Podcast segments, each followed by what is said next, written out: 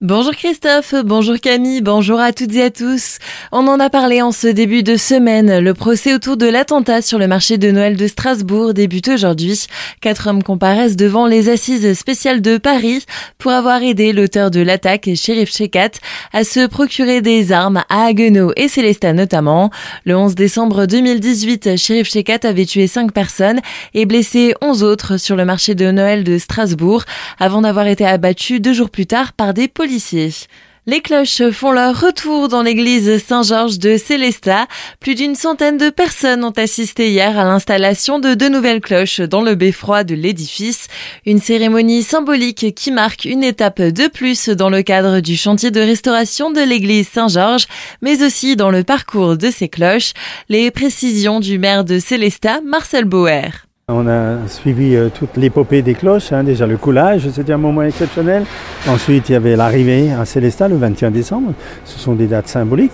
Et puis après, il y a la bénédiction le 2 février. Puis aujourd'hui, ben, à ce moment-là, je voulais pas le louper non plus, de voir les cloches euh, monter euh, dans la tour Saint-Georges, c'est quelque chose d'unique, d'exceptionnel. Hein. C'est la première fois qu'elles montent. J'espère qu'elles resteront là très longtemps, c'est ce qu'on souhaite. Hein. Et puis ça nous donné aussi l'occasion de voir les cloches de plus près, bien qu'on les avait déjà vues avec euh, notamment toutes les inscriptions euh, au fond de l'église Saint-Georges, mais là c'était euh, sous un autre angle. Je crois que c'est effectivement un moment très fort, c'est pour ça qu'il y avait pas mal de monde là qui a participé pour ce levage des cloches dans la tour. La fin des travaux de restauration de l'église Saint-Georges est estimée en 2028 après six ans de chantier plus de 8 millions d'euros d'investissement. Retrouvez notre article complet sur notre site azur-fm.com. D'importants travaux d'extension pour le pôle médical de l'Orangerie à Colmar. Depuis l'an dernier, un troisième pôle est en construction route de Neuf-Brisac. À la fin de ces travaux prévus pour novembre 2024, le nombre de professionnels qui est aujourd'hui de 60 devrait se rapprocher de la centaine.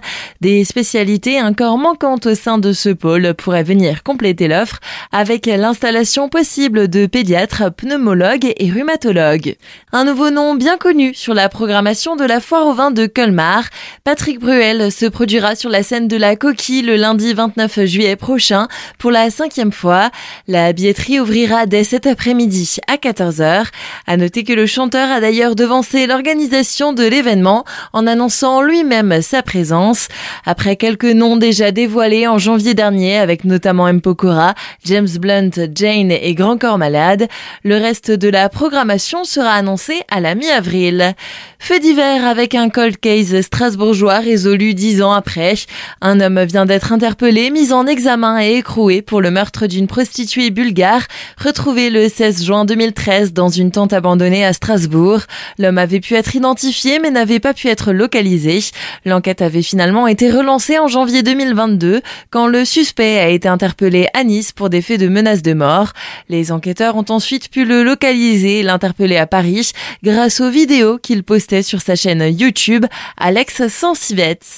Les châteaux rénans, une nouvelle fois mis à l'honneur par la collectivité européenne d'Alsace.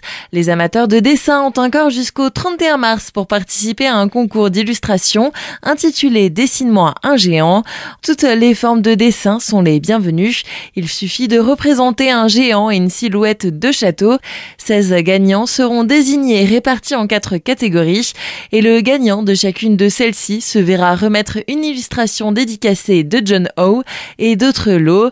Vous pouvez envoyer vos dessins à l'adresse info château-rénan au.